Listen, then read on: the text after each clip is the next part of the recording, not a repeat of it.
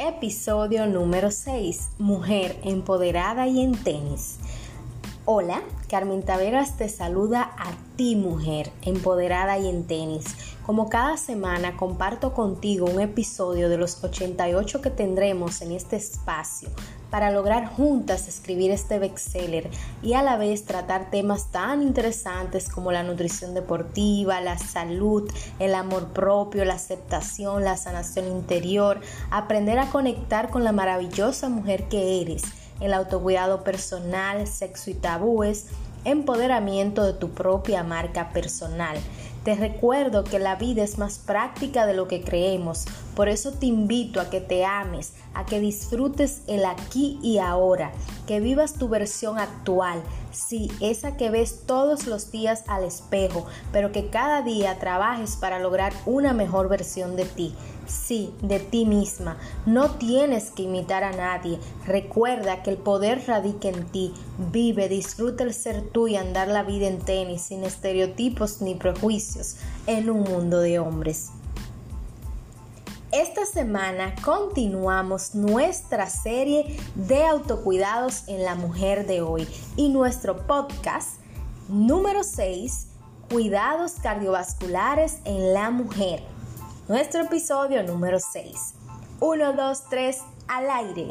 El corazón es el músculo encargado de bombear la sangre, rica en oxígeno y nutrientes al resto de órganos y sistemas.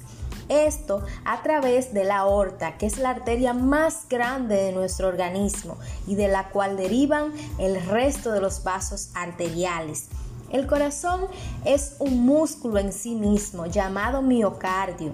Este se divide en dos cámaras, derecha e izquierda. Del lado derecho tenemos la aurícula derecha, el ventrículo derecho. Del lado izquierdo, aurícula izquierda y ventrículo izquierdo. A la aurícula derecha, dígase la cámara derecha, le llega la circulación o de todo el cuerpo, dígase de cabeza y cuello, de miembros superiores, toras, abdomen y extremidades inferiores y región inguinal. Entonces, una vez que toda la sangre de nuestro cuerpo llega a través de la vena cava superior y vena cava inferior a la aurícula derecha, esta pasa a, través de la válvula tricúspide al ventrículo derecho. Del ventrículo derecho pasa a través de la válvula pulmonar al tronco primario de la arteria pulmonar. Esta se divide en arteria pulmonar derecha, que va al pulmón derecho, y arteria pulmonar izquierda, que va al pulmón izquierdo la sangre pasa al pulmón a oxigenarse. Una vez la sangre está oxigenada, pasa a la cámara izquierda a través de la aurícula izquierda a través de cuatro grandes venas pulmonares. Una vez en la aurícula izquierda, la sangre pasa al ventrículo izquierdo a través de la válvula mitral y del ventrículo izquierdo esta pasa a la aorta a través de la válvula aórtica. En el callado de la aorta o en la parte inicial de la aorta es de donde derivan las arterias coronarias derecha e izquierda que irrigan al propio músculo cardíaco. Y la sangre continúa a través de la aorta, este gran vaso arterial, que es el que da origen a todos los vasos arteriales que irrigan los demás órganos y sistemas. Y entonces esa sangre rica en oxígeno y nutrientes va a proveer al resto de nuestro organismo de esto y por ende vamos a poder funcionar adecuadamente. Entonces el corazón es un órgano noble, hermoso, por eso me encanta. Entonces, nuestro episodio número 6 de Mujer Empoderada y en Tenis cuidados cardiovasculares en la mujer, en esta entrega les voy a compartir cuáles son los pasos necesarios para que una mujer tenga una adecuada salud cardiovascular. Lo primero es una evaluación cardiovascular, que esta consta de unos pasos que son examen físico, examen clínico, y exámenes de imágenes o de laboratorio en casos de ser necesarios. Segundo, alimentación para mantener un corazón saludable. Y tercero, y no menos importante, actividad física. Sí, ese músculo cardíaco necesita ejercitarse. Y más adelante te diré cuáles son los ejercicios recomendados para mantener nuestro corazón activo y entrenado. Entonces vamos a hablar un poquito de nuestro primer paso, evaluación cardiovascular. Esta debe ser realizada por un especialista en el corazón, dígase un cardiólogo o un médico internista que sea el primero que haga la evaluación y posteriormente si ve algún cambio lo refiera al especialista, dígase cardiólogo. Esta evaluación cardiovascular, como les dije de un principio, abarca un levantamiento clínico, un levantamiento de laboratorio, un examen físico y pruebas de imágenes. En el examen físico o en el examen clínico vamos a preguntarle al paciente si tienes algunos antecedentes, dígase de enfermedades cardíacas como hipertensión, alguna arritmia cardíaca, etc. Una vez que el paciente descarte que no tiene ninguna patología conocida, entonces viene lo que es a diagnosticar en caso a diagnosticar o a descartar dichas patologías. Entonces, el examen físico en especial se realiza una auscultación cardíaca. Esta va dirigida a descartar soplos o arritmias cardíacas que nos pudieran alertar de un problema mayor como enfermedades valvulares y o alteraciones en el ritmo cardíaco, que bien pudieran ser aviso de enfermedad aguda o crónica del corazón o de una falla cardíaca como tal. Las técnicas de imágenes que utilizamos en una primera evaluación cardiovascular son una radiografía de tórax, un electrocardiograma y un ecocardiograma. En la radiografía de tórax, esta nos aporta datos importantísimos tanto de la función pulmonar como de la silueta cardíaca. En esta vamos a descartar o confirmar cardiomegalia, que es el agrandamiento del corazón que puede ser secundaria a una falla cardíaca como tal.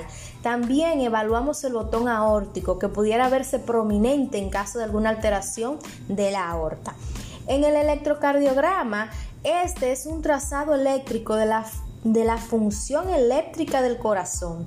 Con este vamos a detectar alteraciones en el ritmo cardíaco, dígase arritmias, así como el tamaño de las aurículas del corazón.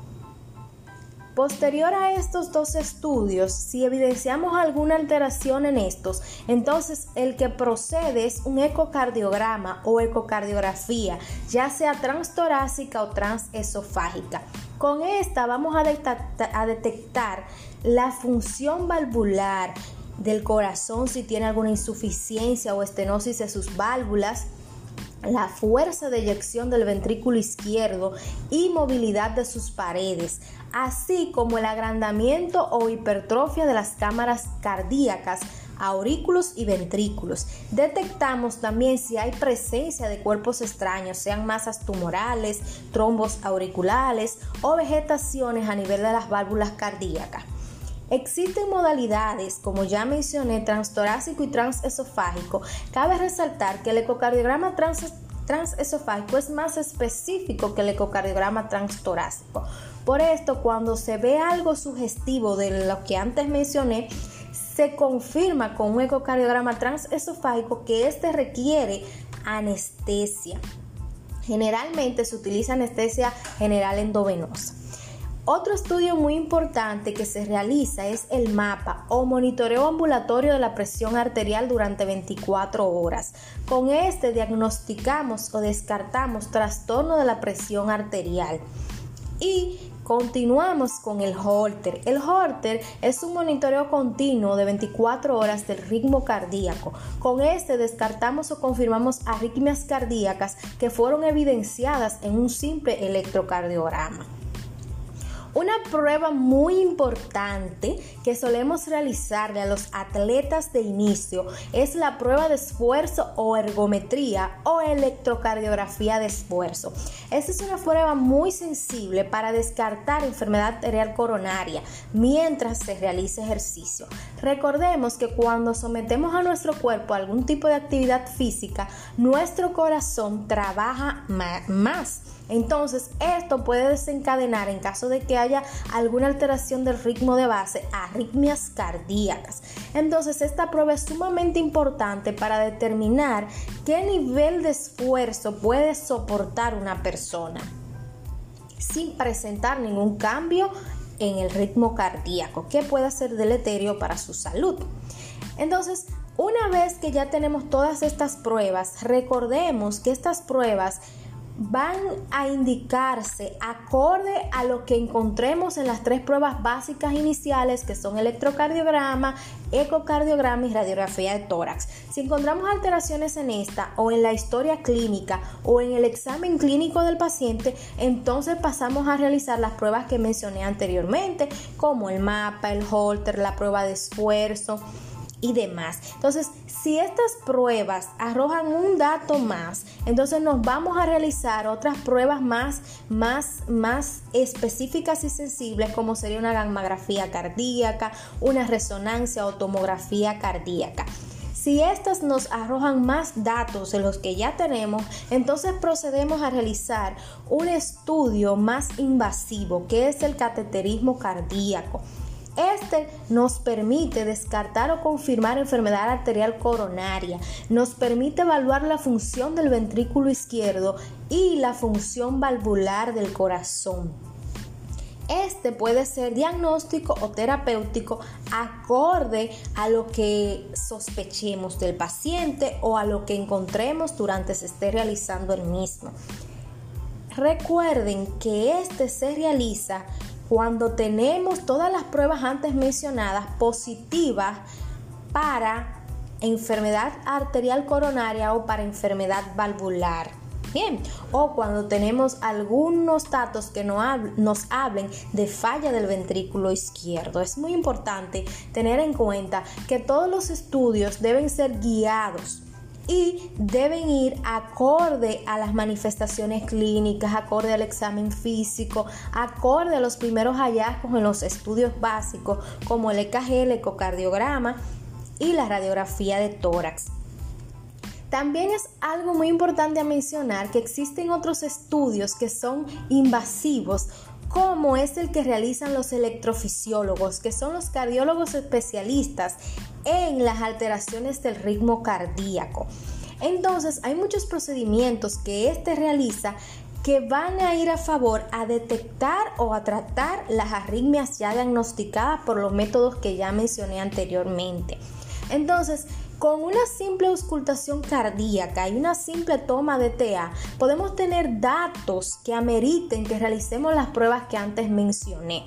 Entonces es importante que el paciente sea claro y directo con su médico, que le diga las manifestaciones que tiene, si al realizar alguna actividad física se cansa, si al subir alguna escalera se cansa, si en, si en reposo también manifiesta agotamiento físico o dificultad para respirar, si no tolera la posición de cúbito supino. Es muy importante, mujer, que cuando vayas a una evaluación cardiovascular, seas del todo clara con lo que sientes. Y si no sientes nada, bueno, pues te dejes guiar por el especialista. Nuestro país cuenta con especialistas último nivel en el manejo, prevención y tratamiento de enfermedades cardiovasculares. Contamos con cardiólogos ecocardiografistas, cardiólogos pediatras ecocardiografistas, cardiólogos intensivistas, intervencionistas, tanto de adultos como pediatras, cardiólogos electrofisiólogos. Nuestro país es un país rico en especialistas cardiovasculares, así que no temas, mujer, visitar un especialista. Ahora vamos a entrar en un tema sumamente especial, alimentación para potenciar la función cardiovascular. Nuestro corazón precisa de una alimentación balanceada y equilibrada en macro y micronutrientes, porque recordemos que el corazón es un músculo y por ende necesita aporte de nutrientes para su correcto funcionamiento. Un músculo cardíaco que no recibe nutrientes entra en la conocida acidosis láctica. Sí, atleta, al igual que una que un que un atleta o un paciente que realiza ejercicios anaeróbicos entra en acidosis láctica porque está sobretrabajando un músculo sin haber ingerido los nutrientes adecuados o lleva largo tiempo en ayuno y está aumentando el trabajo muscular en intensidad y duración, Asimismo pasa con nuestro músculo cardíaco. Cuando no le llegan los nutrientes ni el oxígeno necesario, entra en una acidosis láctica. Y esto es mortal para el paciente porque entonces presenta una acidosis metabólica que va a llevar a una alteración en la función del músculo cardíaco. Entonces nuestro corazón es un músculo que trabaja constantemente, por tanto necesita energía y nutrientes. Con cada contracción muscular de nuestro corazón, esta se da por diferencias potenciales que vienen dados por electrolitos como el sodio, potasio, calcio, magnesio y cloro.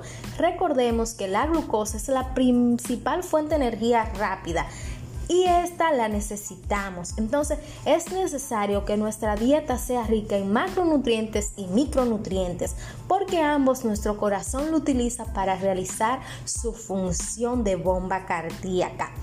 Otro de los, eh, de los alimentos que necesitamos ingerir son los ácidos grasos y los que se recomiendan son los mono y poliinsaturados, pues esto permiten una adecuada salud arterial, pues evitan la aparición de la arterioesclerosis, evitando el depósito de colesterol LDL en la pared arterial evitando así la obstrucción de nuestros vasos arteriales y con esto evitando que se detenga el flujo a nuestros órganos y sistemas, especialmente el flujo a las arterias coronarias que van a irrigar nuestro músculo cardíaco y con esto podemos evitar eventos cardíacos como infartos al miocardio, arritmias cardíacas y demás que suelen ser deleterias para nuestra salud. Los malos hábitos tenemos que hacer hincapié en el abuso excesivo del consumo de tabaco. Sí, el tabaco suele alterar el endotelio de la pared arterial y suele degenerar en arterioesclerosis. Por eso se recomienda no fumar. El tabaco no solamente hace daño a nuestros pulmones, también hace daño a nuestros vasos arteriales. Entonces, malos hábitos más una mala alimentación en ácidos grasos saturados, que son los que depositan el colesterol malo en las arterias, conlleva arterioesclerosis y a todas las consecuencias cardiovasculares que ésta arroja. El alcoholismo es otro mal hábito que nos puede causar una falla miocárdica y posteriormente colapso cardiovascular. Entonces, como vemos acá, en estos poquitos puntitos claves que he mencionado, un estilo de alimentación saludable es la base para toda prevención y manejo de enfermedades cardíacas. Existen patologías cardíacas como la hipertensión arterial donde se recomienda una reducción en el consumo de sal, pues esta es rica en sodio, el cual juega un papel fundamental en la fisiopatología de la enfermedad como tal. Bien, entonces vamos a llevar un estilo de alimentación saludable para proteger a nuestro corazoncito y pueda realizar la función de bomba cardíaca de bombeo de sangre para que nuestros músculos puedan trabajar con buen aporte de oxígeno y nutrientes. Entonces pasamos a la actividad física para potenciar esa salud cardiovascular. Entonces, los aeróbicos son los ejercicios denominados cardiovasculares, pues son en sí mismos un entrenamiento del músculo cardíaco, potenciando la salud cardiovascular. Ejercicios como caminar, trotar, correr, nadar, bailar, ciclismo, entre otros, son los recomendados realizar mínimo 150 minutos a la semana para potenciar la salud cardiovascular. Recuerda que si no realizas actividad física, debes acudir a una evaluación cardiovascular antes de iniciarla para descartar enfermedades cardíacas de base que pudieran precipitar durante la actividad física y ser deleterias para tu salud. ¿Cuáles son, esas, ¿Cuáles son esos datos que vemos cuando realizamos actividad física que nos pueden alertar de que tenemos un problema cardíaco? Lo primero que puede pasar es que el paciente, mientras esté realizando actividad física, presente dificultad respiratoria, presente desmayo, presente paro cardíaco y o en el peor de los casos muerte súbita. Entonces debemos de tener pendiente que lo primero a la hora de decidir realizar actividad física es una adecuada evaluación cardiovascular para descartar enfermedades.